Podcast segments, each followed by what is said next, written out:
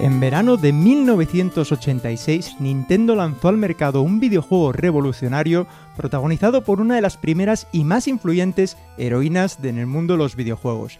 30 años más tarde, desde Replay, dedicamos un programa musical a las aventuras de Samus Aran en la saga Metroid.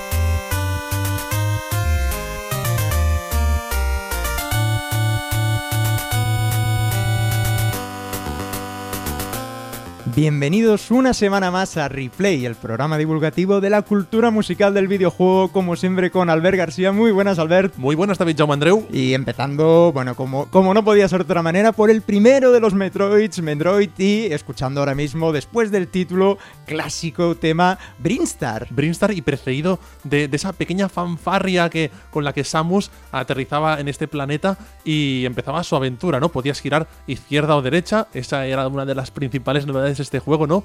Eh, no había un camino preestablecido. Y, sí, eh, melodías, como tú has dicho, míticas, auténticas eh, piezas clásicas de los videojuegos que, da gusto empezar con, con algo tan, tan conocido y contundente.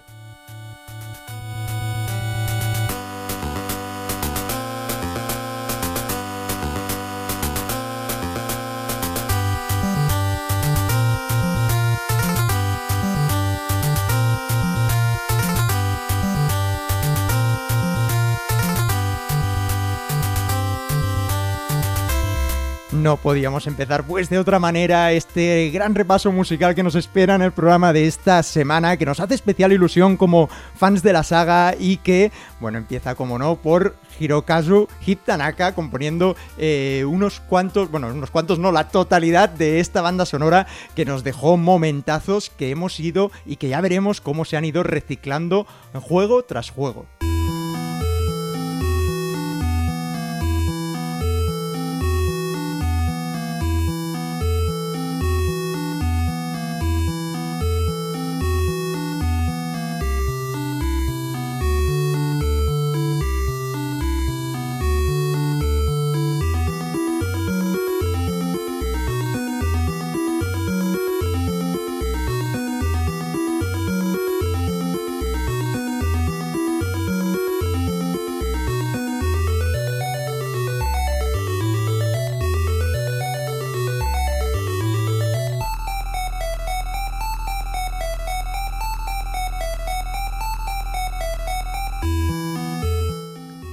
¿Qué decir de un clásico como Metroid? Bueno, hemos empezado presentando el juego, hemos presentado a su músico, el gran Hip Tanaka, hemos comentado a Samus Aran, la heroína, ¿no? Quizá la, la primera gran heroína por sorpresa eh, para muchos de los que jugaron en su momento de este videojuego. Vamos a comentar unos cuantos más detalles. No hemos comentado también lo del desarrollo no lineal, que era la principal aportación un poco dentro del catálogo de, su consola y de los juegos en general. Pero más cositas interesantes de este título. Por ejemplo, que en Japón, su lugar de origen, fue lanzado para Famicom Disk para el sistema de almacenamiento en formato de disquetes magnéticos para Famicom, para la consola Nintendo NES en Japón un juego desarrollado por el mítico, mitiquísimo eh, subestudio Nintendo, el Research and Development One, estudio dirigido por eh, Gunpei Yokoi, por el gran Gunpei Yokoi, inventor de Nintendo, vaya, y también con la gente, con la colaboración de otro estudio mítico de Nintendo, colaborador de toda la vida, Intelligent Systems. ¿Quién había detrás de este eh, título tan mítico? Además de Yokoi, eh, aquí ya vemos en el primer Metroid a sus principales eh, autores dentro de lo que sería el resto de la saga. Yoshio Sakamoto, director y programador gráfico, ya participa en este primer título. También Makoto Kano, que se encargó de la creación de Samus y de los escenarios. Y Hiroshi Kiyotake, como creador de personajes Y comentar también, puntualizar que estamos escuchando al ver las, las músicas, digamos, de la versión eh, Famicom Disc, que según hemos, eh, eh, según hemos estudiado, según hemos aprendido, sonaban eh, no mejor, sino más completas, ya que Famicom, Famicom Disc, la unidad de, de disco de Famicom, añadía un canal más y por tanto, pues las melodías sonaban pues más completas.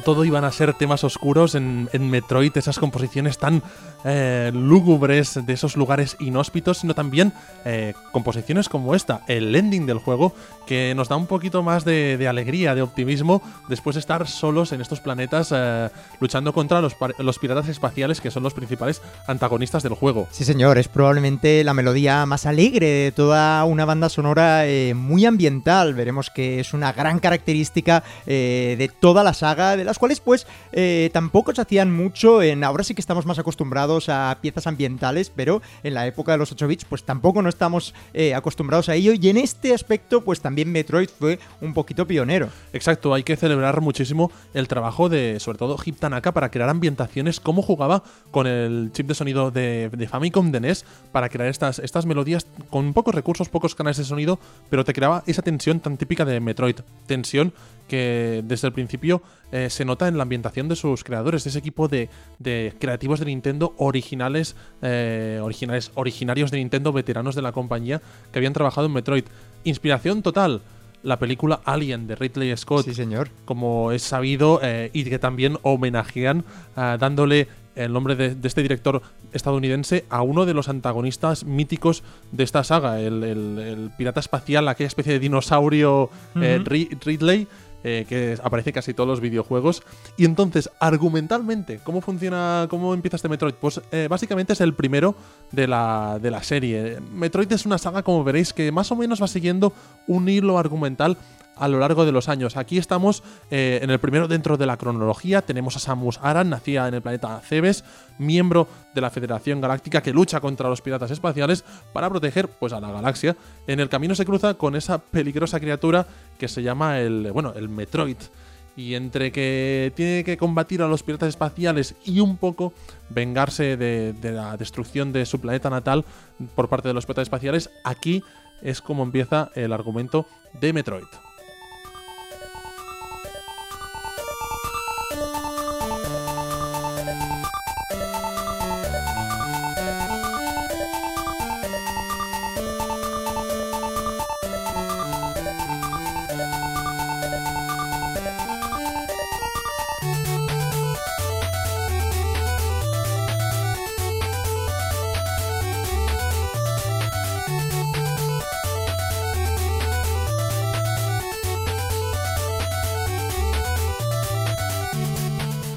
...1986 Metroid, un juego que marcó una época y sobre todo el inicio de una gran saga cuyo segundo episodio vería en otra plataforma.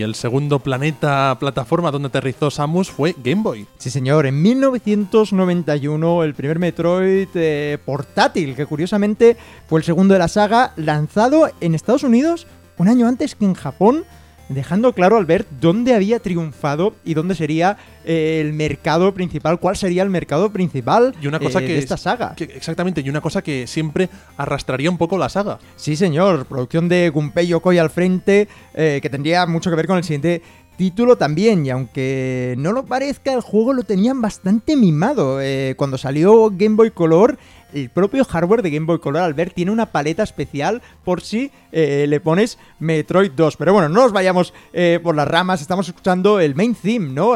Surface of SR 388.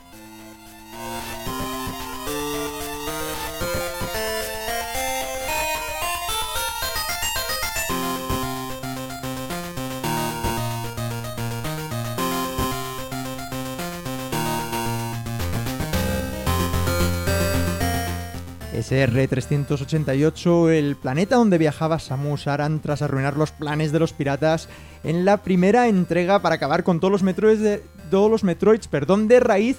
Pero todos sabemos eh, que pasan uno de los mejores finales, eh, desde mi punto de vista, que recordamos eh, para un videojuego también sorprendente eh, como en la línea del primero. Una banda sonora firmada en este caso por Ryoji Yoshitomi.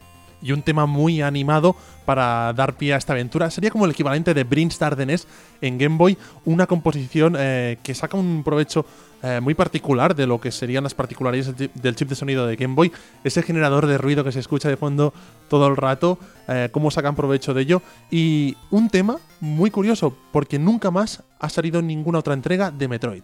Un juego que musicalmente también seguía, eh, no solo a nivel de estructura, sino musicalmente también seguía los pasos del primero con temas muy, pero que muy ambientales.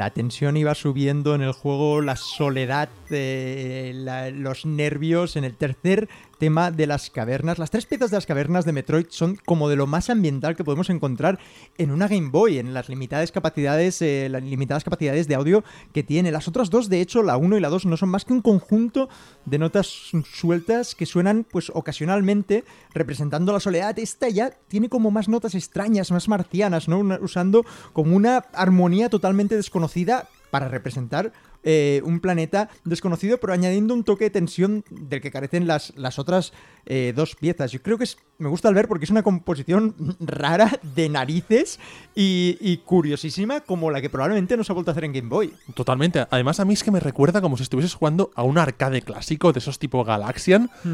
Los efectos de sonido casi que no parecen de Game Boy, pero, pero sí, evidentemente es de esta consola. Yoshitomi, que hemos dicho que estaba detrás de esta banda sonora, programador de sonido que trabajó en el departamento Research and Development 1 de Nintendo y que sigue en activo. Ojo, se encargó de varias composiciones de Game Boy y de Game Boy Advance, F1 Race, Game Boy Wars o WarioWare Inc. Después de este Metroid 2, Nintendo se tomaría una pausa, eh, unos cuantos añitos, hasta que diera paso al siguiente título de la saga.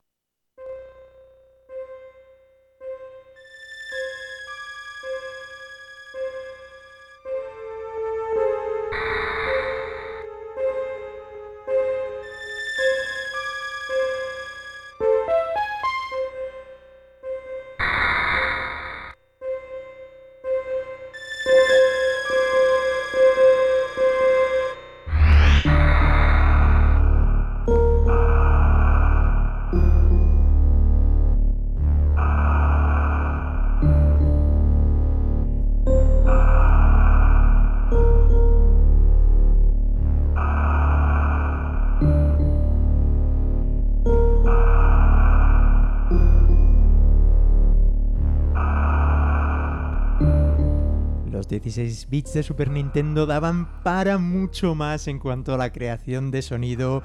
Fue en 1994 cuando llegó Super Metroid, uno de los juegos más amados y más recordados de esta maravillosa saga. Y con por muchas razones, con muchos motivos. Primer videojuego para Super Nintendo de 24 megabits. Recordad bien lo de megabits o bytes. Siempre hay que diferenciarlo. Un juego, el último juego, de hecho, desarrollado por el Metroid Team original, los, los creadores de, Metroid que habíamos eh, comentado hasta el momento. Un título referente a nivel gráfico, a nivel sonoro en Super Nintendo. Quizá para mí, David es como el, juego que simboliza, el, el gran título en el en el medio del ciclo de vida de la consola. Es como, después del inicio, mm, unos cuantos juegos, Metroid, y luego ya vendría pues Rare, Donkey Kong, y como un referente allí, 24 megabits, fantástico. Un, un, juego además con una banda sonora eh, maravillosa eh, que dejó, bueno, también que, que sentó un poquito mm, cogiendo el testigo, ¿no? De lo que se había hecho en 8 bits, pero dándole la forma, digamos, dándole el empaque que no se había conseguido anteriormente, obviamente, por las eh, limitadas capacidades tecnológicas. Sí, aquí ya pudieron hacer ambientes con más, ah, con, más como realismo para entendernos. Además, mapas más grandes, eh, más armas, más enemigos, todo mucho más cuidado para crear estos ambientes que nos dejaban con un terror que era muy raro de ver en Super Nintendo.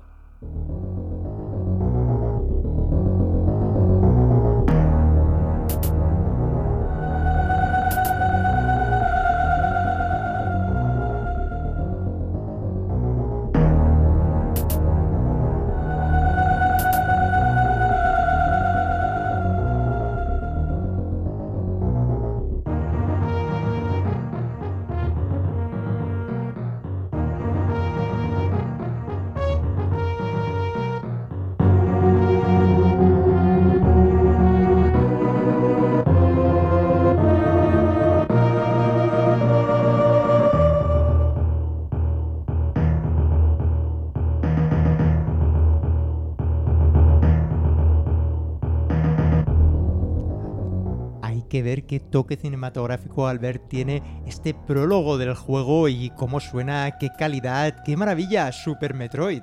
Exactamente, y gracias a Kenji Yamamoto y a Minako a mano por estas composiciones, las dos personas responsables de, de esta banda sonora tan recordada. Para empezar, Kenji Yamamoto el principal artífice de, la música de Metroid a partir de este momento, a partir de este Super Metroid. Es un músico que trabaja en Nintendo eh, durante mucho tiempo, principalmente conocido por su trabajo en Metroid, evidentemente, pero que también había trabajado en proyectos como Punch Out, Famicom Wars, Galactic Pinball o Radar Mission, anteriores juegos de la compañía japonesa. Más tarde continuaría, incluso cuando Metroid abandonó un poco Japón para irse a Estados Unidos con eh, la gente de Retro Studios, también continuaría trabajando en la saga Metroid. Acompañado está de Minako Amano, una compositora que quizá no es muy conocida, pero que ha trabajado además en Super Metroid, en Metroid Fusion, Metroid Zero Mission, Metroid Prime 2 Echoes, Metroid Prime 3, muchos juegos de Metroid y además en la banda sonora de Super Smash Bros. Brawl y sobre todo, y por lo que tenemos que recordar a Minako Amano, por ser la compositora del gran Zelda Link's Awakening para Game Boy.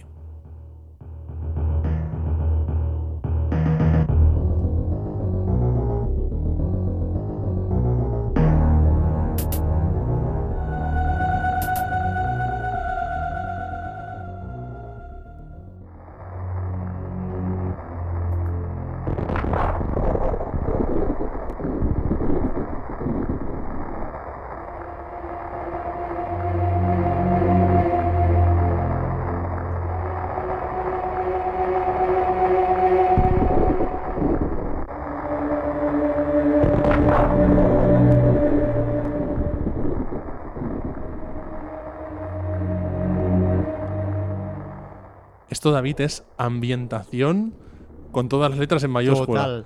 Nada más llegar al planeta Cebes, que es el planeta de este Super Metroid, en la primera zona crateria, salíamos de, la, de nuestra nave espacial y en medio de esta lluvia, que a mí me recuerda a la lluvia de Link to the Past, que suena muy similar, sí, señor. Suena muy similar.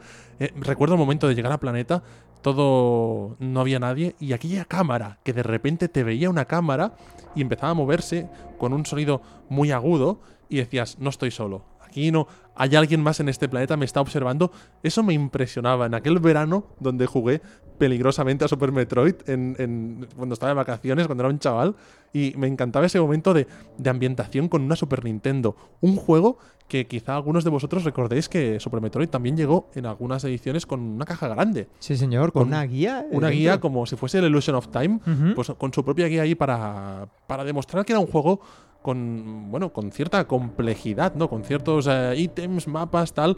Eh, argumentalmente seguía el Metroid 2 seguían en esta línea que iban por orden. Después de la extinción de los Metroids eh, vuelven a su origen. Y entonces aquí hay un elemento que es curioso argumentalmente y que entronca con Alien. Cómo el Metroid reconoce a Samus como si fuese su madre no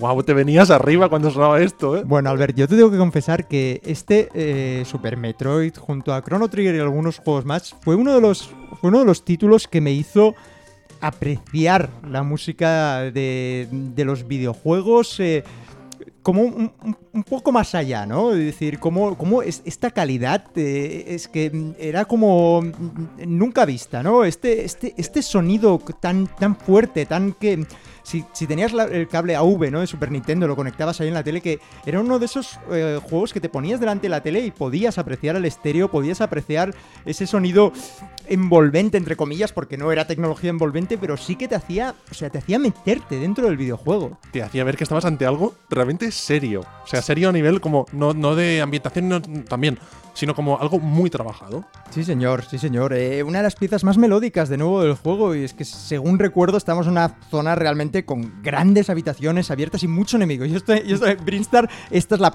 la parte con, con, vegetación, digamos, eh, tenía mucho enemigo, tenía, estaba, más poblado, ¿no? Que, que otras áreas, y, y, es que de hecho mm, tiene un toque de maldad, ¿no? Que lo dan estas notas que suenan de fondo.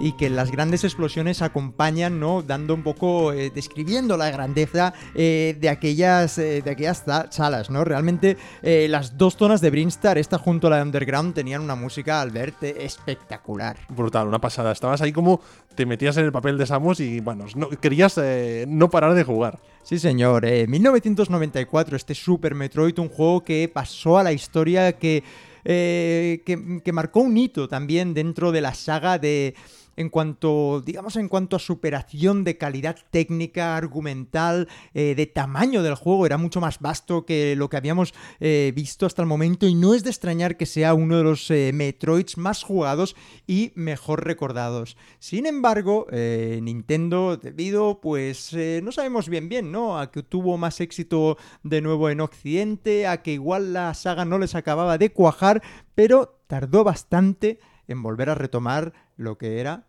la saga Metroid.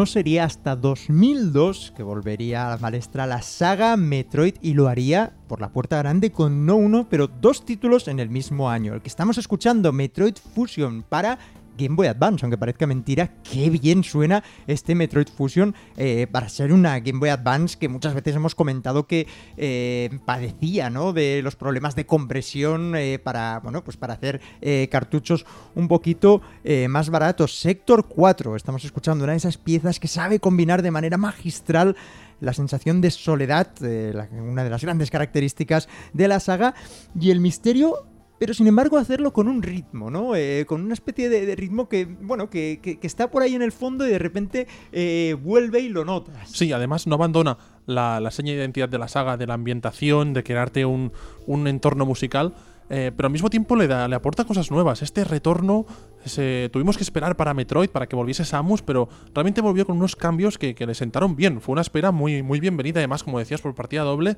con juegos que en cierto sentido eran innovadores dentro de la saga. Incluso Fusion tenía su parte innovadora desde el mismo personaje, que era totalmente diferente. Desde luego, eh, el personaje diferente porque, Albert, tenía una historia, eh, yo creo que ya bastante más compleja, ¿no? Aquí dijeron, bueno, vamos, vamos, a, vamos a darle eh, un poquito más de una, una trama más fuerte, ¿no? ¿no? simplemente unas aventurillas que, se conectan unas a, la unas a las otras, sino aparte de lo complejo de, lo que es el juego y la exploración, pues vamos a ponerle eh, un argumento pues un poco más rebuscado, ¿no? En el que Samus pues está infectada por unos parásitos, el traje pasa a formar como parte de su cuerpo, de ahí lo de la fusión, descubre operaciones secretas con Metroids por parte de la Federación, bueno, todo un culebrón de acción y de hecho, Albert, la primera vez que, un Metroid, bueno, pues necesita de cutscenes eh, para explicar eh, la historia, ¿no? Eh, una banda sonora compuesta por Minako Hamano y Akira Fujiwara.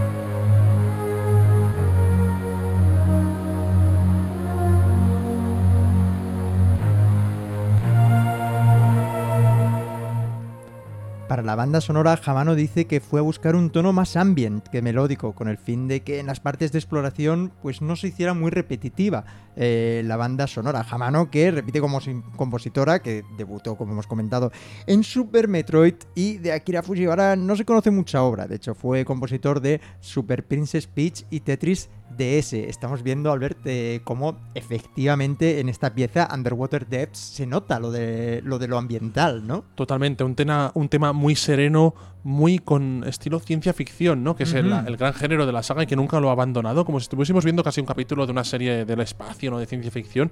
Además, esta composición en concreto tiene como una especie de notas que suenan, eh, lo habéis podido escuchar, que a mí me recuerdan al juego con el cual eh, apareció este Fusion, el Metroid Prime, que, aparecieron prácticamente juntos y que me recuerdan. Hay un vínculo musical entre los dos títulos y eso está muy bien. De hecho, el, el juego eh, Metroid Fusion fue lanzado de manera simultánea al Metroid Prime en Estados Unidos y, ojo, se puede conectar a este último con aquel cable que había para conectar eh, Game Boy Advance a GameCube para desbloquear contenido extra.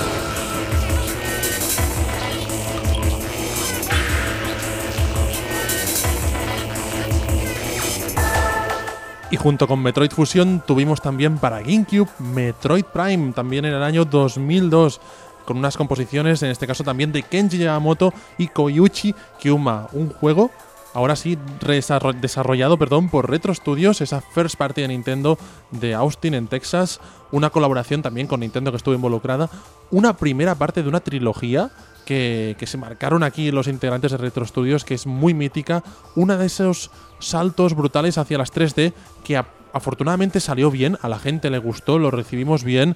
3D eh, y primera persona, un juego que se controlaba más que un juego de acción, que era como muchas personas, revistas, medios decían, era para mí una aventura en primera persona.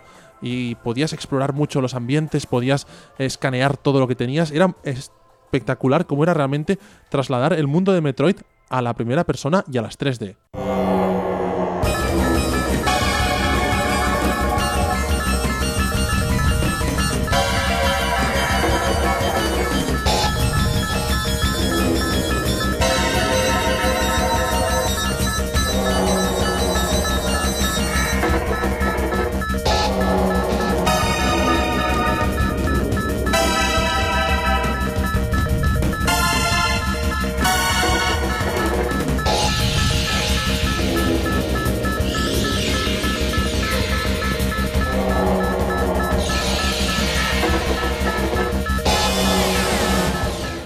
Tensión a tope en una de las primeras escenas eh, más, más tensas y más animadas eh, que nos ofrecería Metroid Prime. Espectacular. Para mí, un auténtico momentazo. Nada más empezar, como decías, David.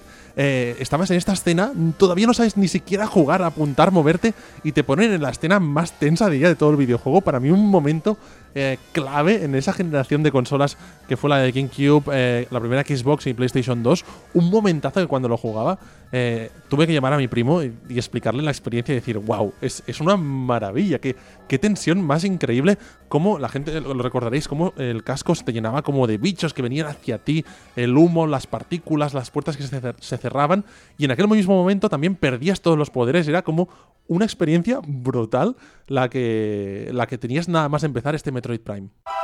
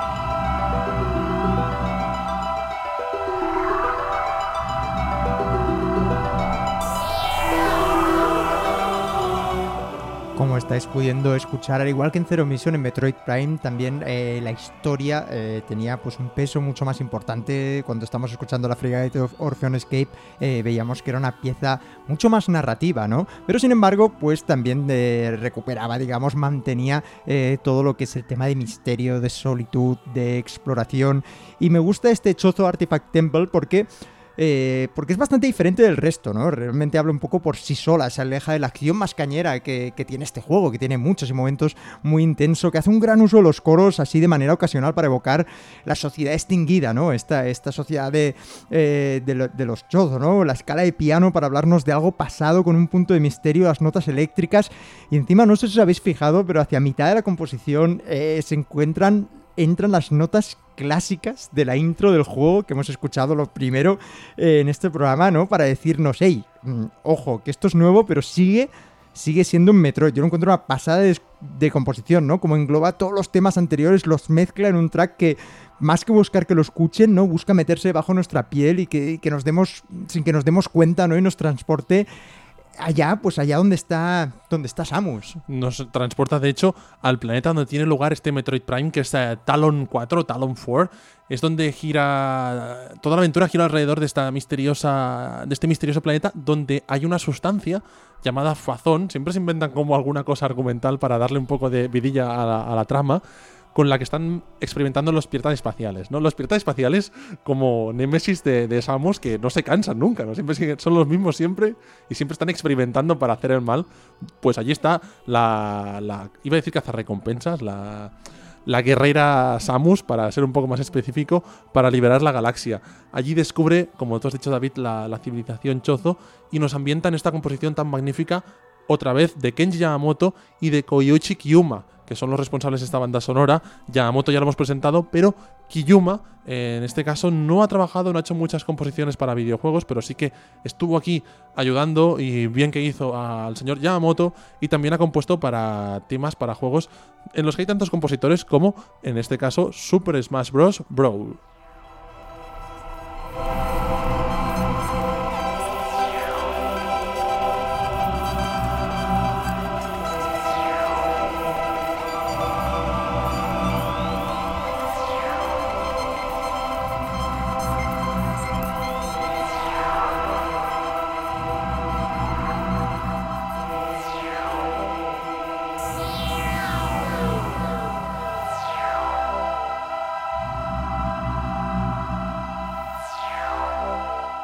De este momento tan memorable pasamos a escuchar otro de los escenarios míticos que encontramos en todas las entregas de esta magnífica saga.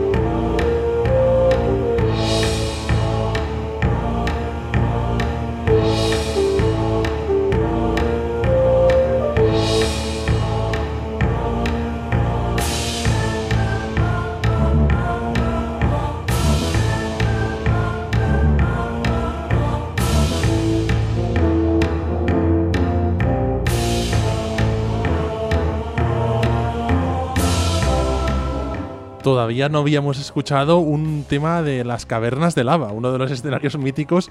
Y me encanta esta composición porque efectivamente eh, Yamamoto a la batuta y cómo me recuerda al mismo escenario de, fuego, de lava, de la versión de, Super Nintendo, de Super Metroid.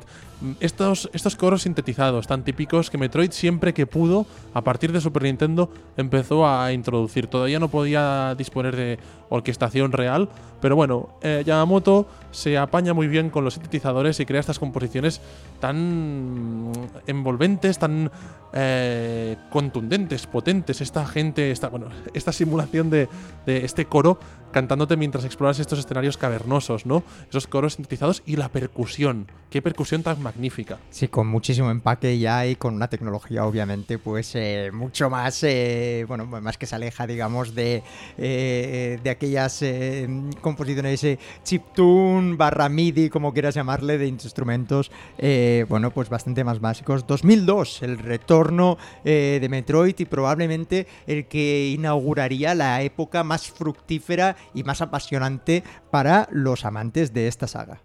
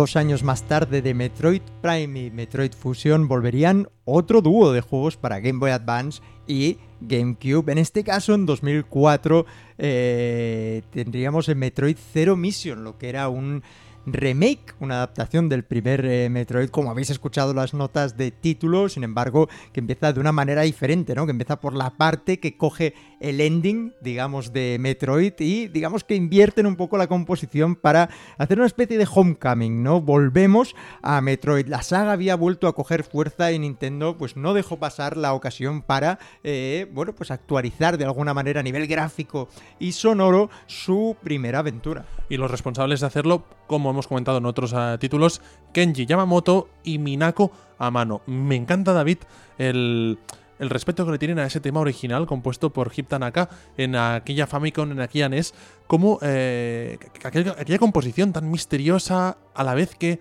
súper... Eh, ¿Cómo decirlo esta parte inicial en este caso? ¿Cómo, cómo la definirías? como entrañable, entrañable. melódica, eh, más, eh, no sé, más, más sentida, ¿no? Eh, más esperanzadora después de esas notas graves que te ponen en, en tensión. Sí, señor. Es como el hecho de que lo cambien de orden, además, es como si quisieran hacernos sentir que es la continuación ¿no? de aquella partida que dejamos eh, el mando sabiendo la identidad real de Samus Aran y hacer un fast forward al futuro para empezar eh, la aventura de nuevo, eh, añadiendo escenas. En, de hecho, que podemos controlar por primera vez a Samus eh, sin su Power Suit, ¿no? que tenía que gatear, ¿no? En lugar de utilizar la Morph Ball y armada con una pistola. Un remake que, pues como hemos dicho, aprovechaba la vuelta a, a la fama la popularidad de esta gran saga que había sido abandonada durante un buen tiempo y lo hacía de una manera sensacional.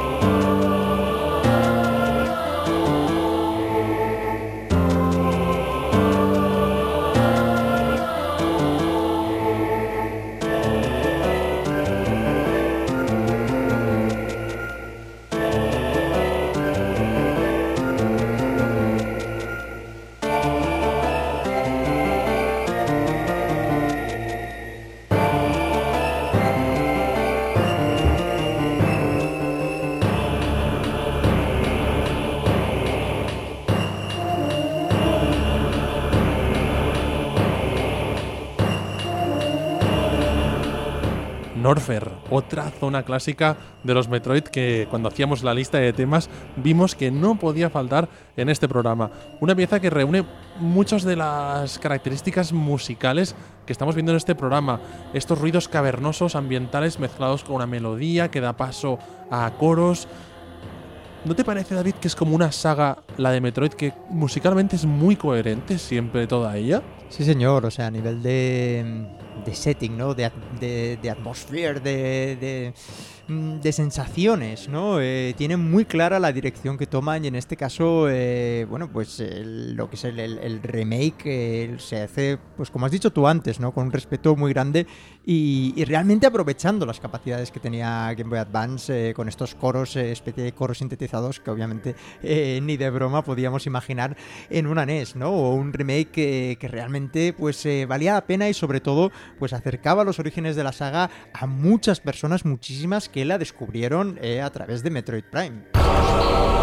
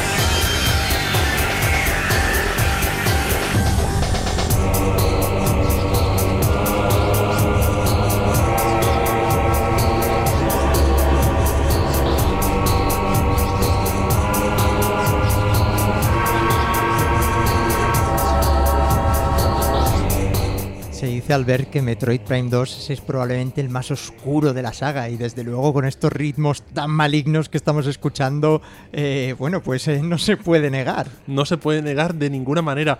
Estamos, eh, seguimos en 2004 con este Metroid Prime 2 y efectivamente es oscuro porque en parte aparecía este personaje que es el que protagoniza esta composición, Dark Samus, el reverso oscuro de la guerrera protagonista de Metroid. Eh, esta versión eh, alienígena de Samus como si fuese el Link oscuro, pero eh, la versión opuesta de Samus para entendernos.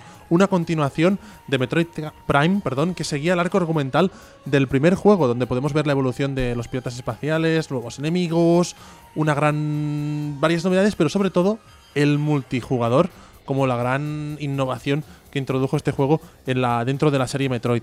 Por primera vez teníamos multi local, eso sí, pantalla partida y con bueno con este elemento más de acción quizá pro, propuesto por el tema de la popularidad de esos juegos de acción tipos Halo en esa época pues GameCube no quería quedarse sin su propio multijugador así que hicieron esta versión multi de Metroid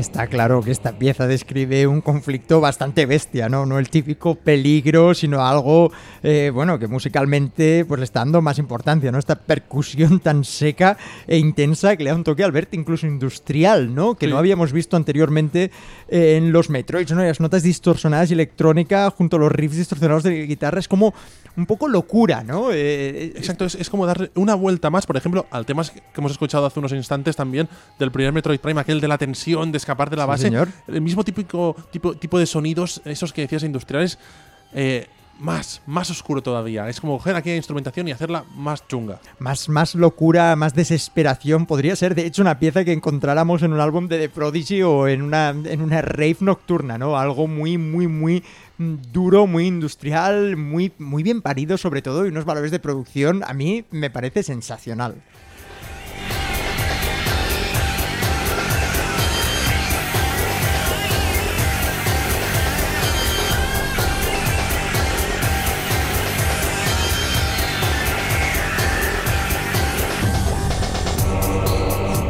Pero como sabéis y como hemos descubierto en este programa, Metroid no tan solo es estos ritmos tan marcados e industriales, sino también momentos más tranquilos, más sosegados y más de exploración.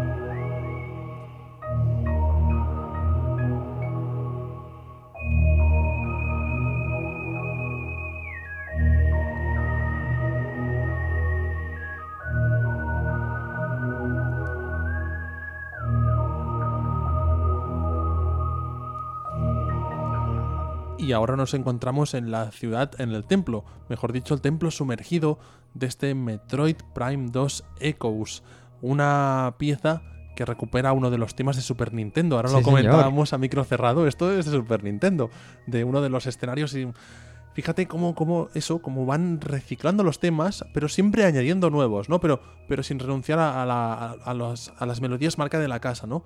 Se agradece. Desde luego, se agradece, se agradece sobre todo al vez por, por, lo que comentas, ¿no? Porque musicalmente son juegos muy variados, muy novedosos, siempre se ponen nuevas cosas. Entonces, eh, bueno, pues algunos detalles, ¿no? Que te hagan eh, referencia a lo que son los orígenes de la saga son magníficos. Y además, sobre todo, porque son piezas que no es que vayan con calzador, sino que cuadran perfectamente. Por tanto, alguien que, eh, que hubiera descubierto esta pieza porque no jugara a Super Metroid, pues seguramente le produciría la misma sensación que tuvimos nosotros al descubrir en Super Metroid. Sensación de, exploración, ¿no? Esta pieza nos, va perfecta para comentar un aspecto eh, muy característico de la saga Metroid, que es esta exploración, este tener el mapa, eh, usando el juego y ver todo el mapa, y intentar ubicarse y jugar con ese mapa como si fuese una propia mecánica. Aquí, los que jugasteis este Metroid Prime 2 lo, recordaréis, había que realmente ir eh, siguiendo las indicaciones del mapa porque si no, era muy fácil perderse. Pero no todo era exploración en la saga Metroid, ya que debido al auge en popularidad que había conseguido la grandiosa obra de Retro Studios, empezamos a ver los primeros spin-offs de Metroid.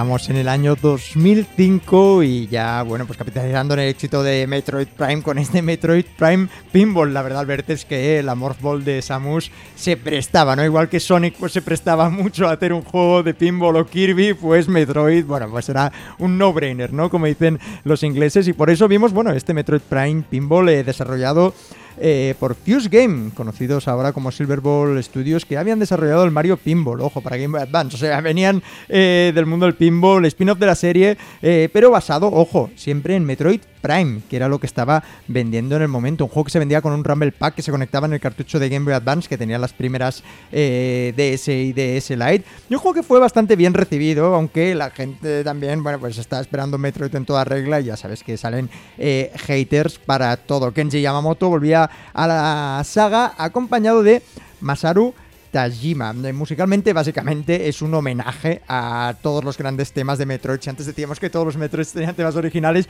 este no es el caso. Este Space Pirate Frigate, básicamente, estamos escuchando un remake, un remix, perdón, de Brinstar, ejecutado por una banda de rock como el que podríamos escuchar, en, por ejemplo, en YouTube, ¿no? Por algunos eh, aficionados eh, que se dedican a este tipo de cosas. Y otro tema que también fue versionado en este Metroid de Pinball fue el que escucharéis a continuación.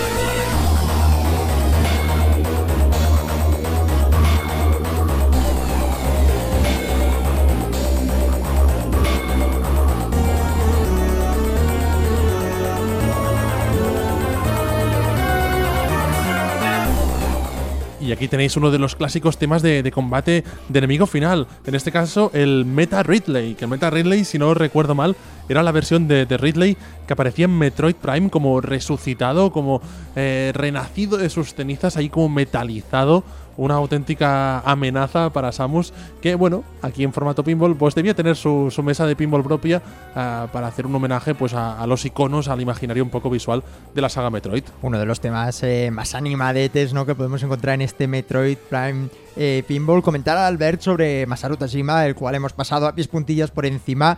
Eh, bueno, es nuevo en la serie, llevaba tiempo en el equipo de Nintendo, autor de obras como Tetris Attacks, Pokémon Puzzle Collection, F0 Maximum Velocity o Brain Training 2.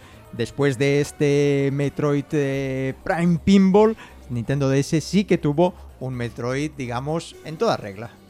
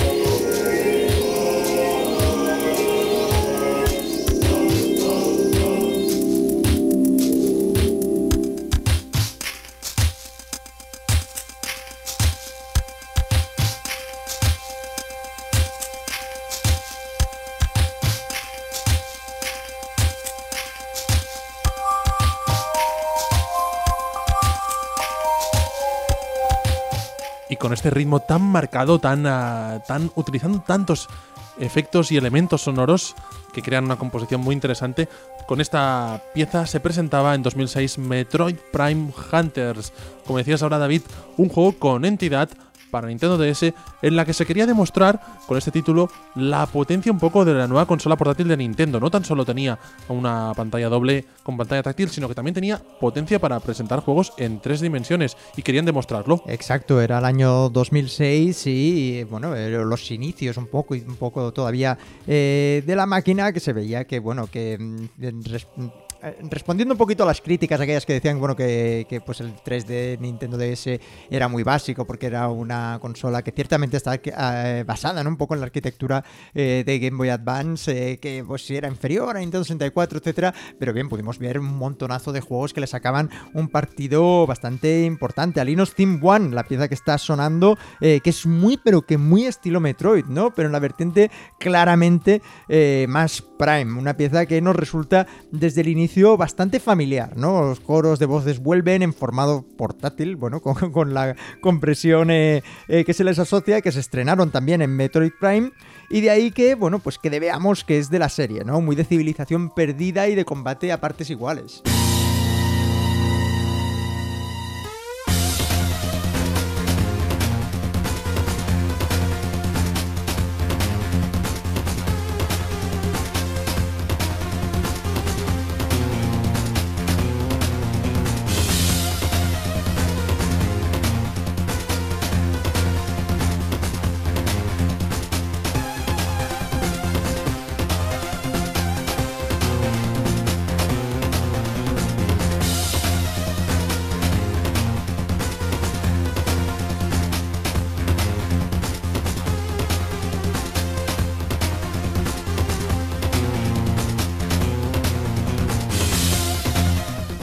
Como indica este ritmo tan frenético, estamos en medio de un combate, concretamente el primer eh, combate contra el primer gran enemigo final del juego, Canden, esa especie de tipejo con armadura amarilla que se arrastraba por el suelo.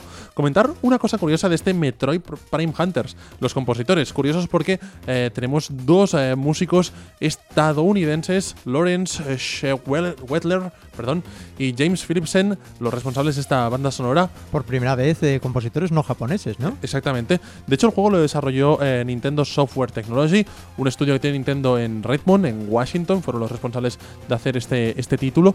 Y, vaya, de Lawrence eh, podemos comentar que es director de audio, diseñador de sonido y que también, aparte, es eh, compositor, guitarrista y cantante, con 20 años de experiencia en lo que es la industria del videojuego y trabajo en títulos como, por ejemplo, Mario vs. Donkey Kong en sus varias versiones, que son las que ha hecho esta empresa que es Nintendo Software Technology. Lo acompaña James Philipsen, que también es un veterano director de sonido en este mismo estudio.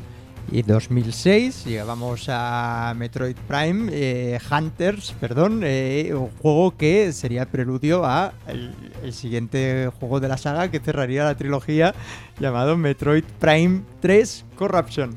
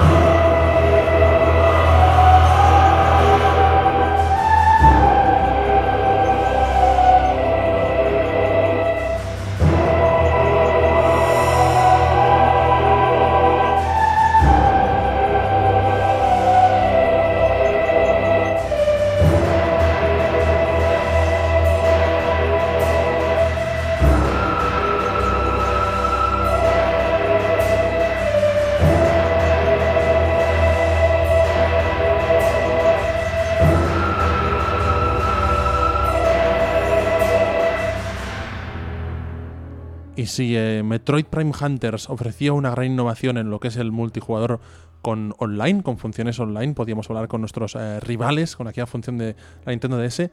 En 2007 llegó Metroid Prime 3 Corruption, se estrenó en Wii y lo hizo con una novedad súper importante. Los motion controls, eh, aquello, bueno, digamos, el la característica más importante que nos ofreció Nintendo con aquella mm, llamada inicialmente Revolution, que realmente eh, pues supuso una revolución en cuanto al nivel de control, y este Metroid Prime 3 que se controlaba de una manera fantástica, ¿no? Seguía eh, todos los convenios establecidos que habían hecho tan grande eh, la saga otra vez y, bueno, pues los expandía con este control que a mí particularmente, si bien ya me gustaba muchísimo el de GameCube en Wii, me pareció fantástico. Hoy que está tan de moda esto de la realidad virtual, eh, de verte las manos, ¿no? En el juego, ver tus manos reproducidas dentro del juego, moverlas.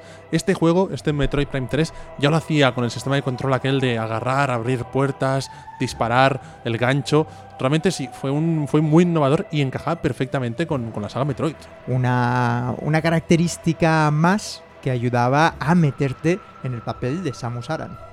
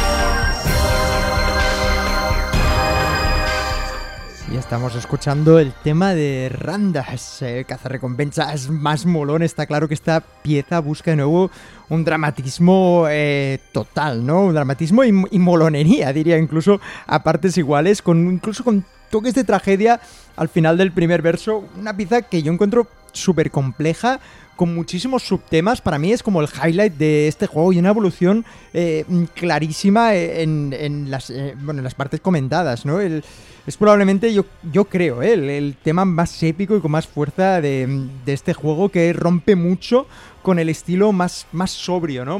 Del resto, ¿no? Es como una caña, un nivel de cañería sofisticada y de molonería eh, que no se encuentra tan frecuentemente en, en la saga Metroid, ¿no? Y que por eso pues impacta tanto la primera vez que lo escuchamos. Sí, tiene como una especie de melodía que es perfecto para, para, intentar definirte a un personaje, ¿no? En este caso a este, a este cazarrecompensas que mencionabas.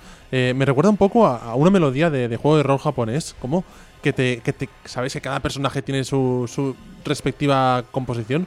Pues aquí igual.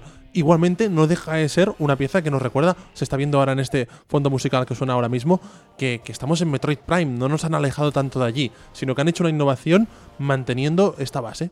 En Metroid Prime 3 Corruption eh, volvieron dos clásicos eh, de la saga, ¿no? Eh, más uno que se había estrenado en Metroid Prime Pinball. Estamos hablando de Kenji Yamamoto, como no, Minako Hamano y Masaru Tajima.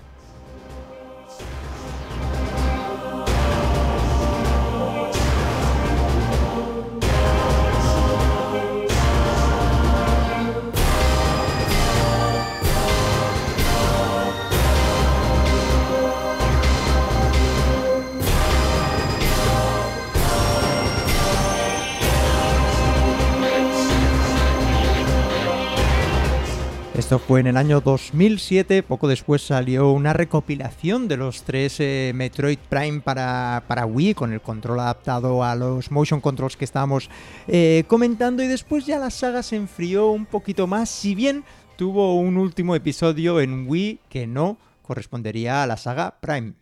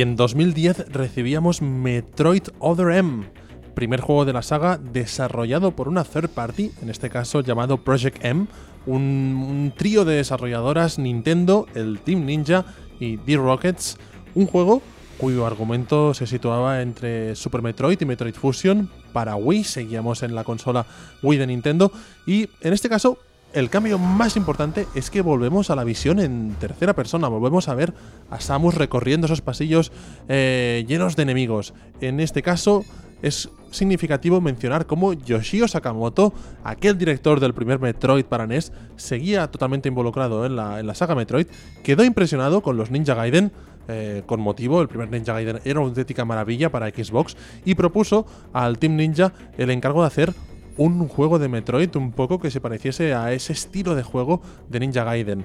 El resultado es un juego de Metroid con algunas novedades, como por ejemplo eh, un poco de pelea cuerpo a cuerpo, una novedad en la saga Metroid. Sí, señor, y una combinación también de perspectivas, ¿no? Que incluso puedes cambiar en medio del combate cuando tienes que disparar. La verdad es que un juego eh, no se puede negar que fuera fresco en cuanto a ideas, eh, una visión totalmente distinta que rompía radicalmente ¿no? con lo que habíamos visto en Metroid Prime, que sin embargo, bueno, pues tampoco no, no fue recibida con eh, demasiado entusiasmo. ¿no? También hay que comentar al ver que, ya que estamos hablando a nivel musical, si no me equivoco, es la primera vez que Samus tiene voz se le pone voz a Samus, ya que, bueno, pues el juego tenía muchísimas, eh, muchísimas escenas, ¿no? Muchísimo eh, diálogo, eh, incluso, bueno, pues se podían hacer un poco pesadas, ¿no? A mí se me hicieron muy pesadas ver tanta cháchara, en plan, quiero empezar a jugar, quiero empezar a repartir y a explorar. La pieza que estamos escuchando la habréis reconocido todos, es reciclada de juegos, bueno, del Super Metroid, de hecho, ahí hay un vínculo, ¿no? Digamos, entre, entre mm, bueno, pues el, el juego más 2D con el nuevo,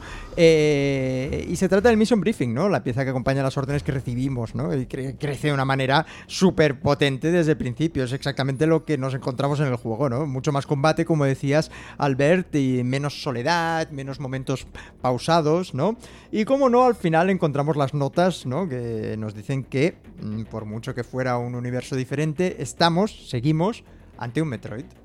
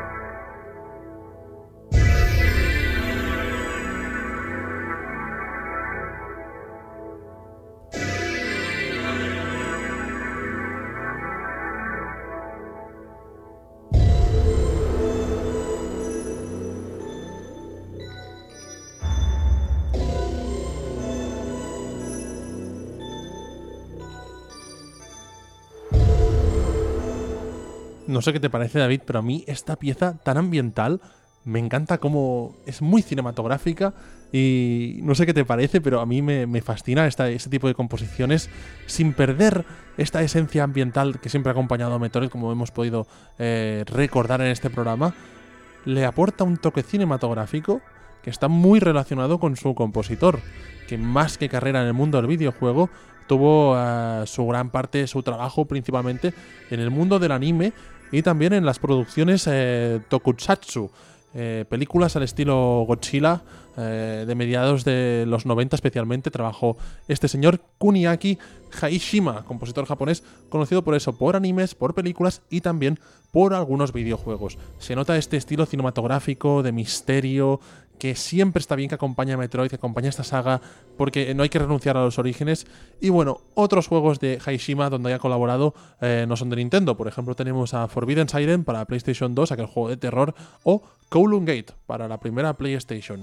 2010, un año que marcaba de nuevo una pausa, ¿no? Una pausa eh, para los fans de la serie eh, como nosotros al ver que consideramos demasiado larga, demasiado larga, además viniendo de un episodio, bueno, pues que mm, no tan fiel un poco al camino que había tomado eh, la serie, si bien fue realmente valiente y no se puede criticar nunca, creo yo, que se tome, eh, bueno, pues una nueva dirección o unas, bueno, pues un enfoque diferente a una saga que lleva eh, mucho tiempo. Quizá no es el juego, seguramente no es el juego que todos esperamos y que, y que no el que más nos ha gustado, pero eh, bien, una apuesta valiente, como la que llegaría pues nada más y nada menos que seis años más tarde este año, de una manera que tampoco fue nada bien recibida por los fans, pero sin embargo, bueno, es el siguiente Metroid o spin-off de Metroid, los estamos comentando todos y es el que servirá para cerrar esta pequeña retrospectiva que hacemos desde Replay.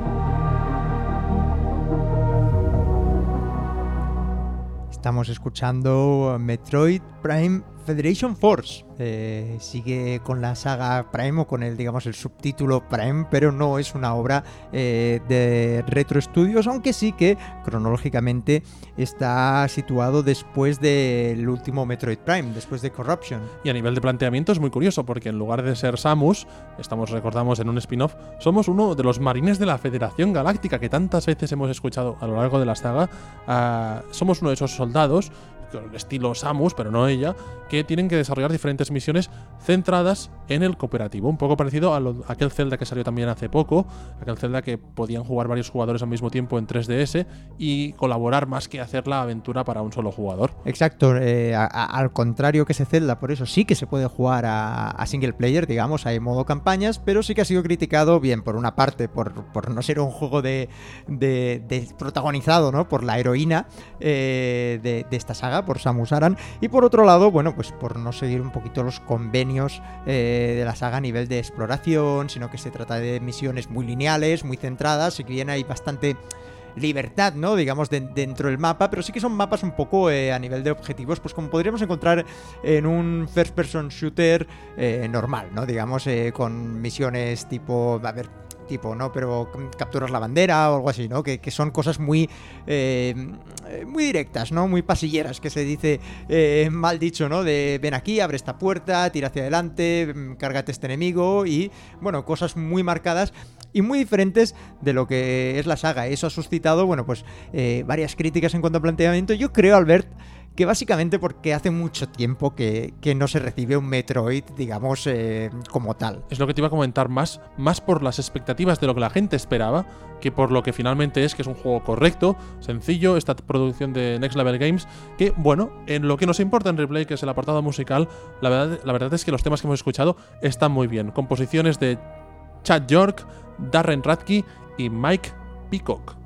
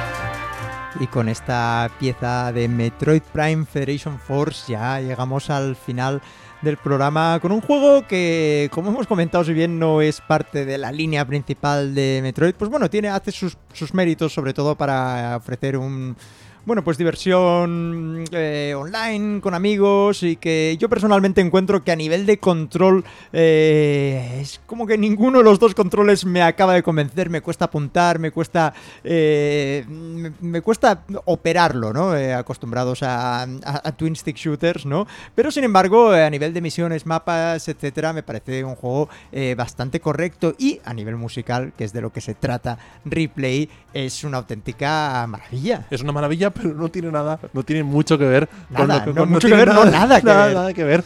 A mí me recuerda un poco este estilo sonoro. Eh, por un lado, al retorno que hubo recientemente de Star Fox, esas melodías tan envolventes, tan, que estaban tan bien desarrolladas por la gente de Platinum Games, pero tiene como un toque de ciencia ficción eh, años 60, que a mí. 60, 70. Star Trek, ¿no? Las primeras ediciones de. Es, es, todo el futuro, ¿no? Esta música de, oh, ciudad futura, ¿no? Como un toque positivo y optimista sobre el futuro, a pesar de que seas un marine espacial que tiene que ir por la galaxia uh, impartiendo la justicia y uh, liberando a la gente. Me estoy liando con tanta emoción del final del programa de hoy de Metroid. Pero, pero bueno, Metroid Prime Federation Force tenía que sonar en este programa dedicado a los 30 años de esta gran saga. Una saga que nos ha dejado grandísimos momentos, eh, que ha marcado un antes y un después en el mundo de los videojuegos y que a nivel musical era totalmente necesario repasar. Eh, unas, unas piezas muy ambientales, inicialmente muy atrevidas para unos chips de sonido muy limitados, eh, que fue creciendo, que ha tomado eh, con el tiempo una una importancia a nivel argumental y cinematográfico de escenas eh, que, no se, que no se conocían en los primeros juegos, que ha ido mutando, que se ha ido adaptando a los tiempos, que hizo un cambio brutal a los 3D y a los sonidos más eh, avanzados y que, bueno, que llega a este punto de los 30 años un poco desatendida, algo que se debería eh, reivindicar, pero estamos seguros, Albert, que tarde o temprano va a volver en todo su esplendor. Veremos si en esta Nintendo Switch aparece algún Metroid, ojalá sea así. Sobre todo también reivindicar la figura especialmente de Kenji Yamamoto como el principal responsable de la saga Metroid. También muy eh, reivindicables son Minako Amano y, como no, Hip Tanaka, el compositor del primer Metroid, que sentó un poco las bases melódicas de, esta, y sobre todo la mezcla que hemos visto en, estos, en esta hora y media de programa, esta tensión, miedo, eh, soledad, mezclado con aventura, con ritmo, con esta marcha que siempre tiene Metroid. Una semana más, muchísimas gracias por estar ahí. Si queréis contactar con nosotros, si queréis dejarnos cualquier mensaje, cualquier opinión, si os ha gustado, si no os ha gustado, si hay algún tema, es que seguro, porque esta banda sonora, las bandas sonoras de El Espectro Metroid es gigantesco, que nos hayamos dejado también comentarlo, cuáles son vuestras eh, melodías favoritas, vuestros momentos favoritos, ya sabéis que podéis hacerlo a través de nuestra página web, a través de nuestra cuenta de correo, a través de Evox, a través de YouTube, Facebook, etcétera, etcétera. Una semana más, repetimos, gracias por estar ahí y hasta la semana que viene. Adiós.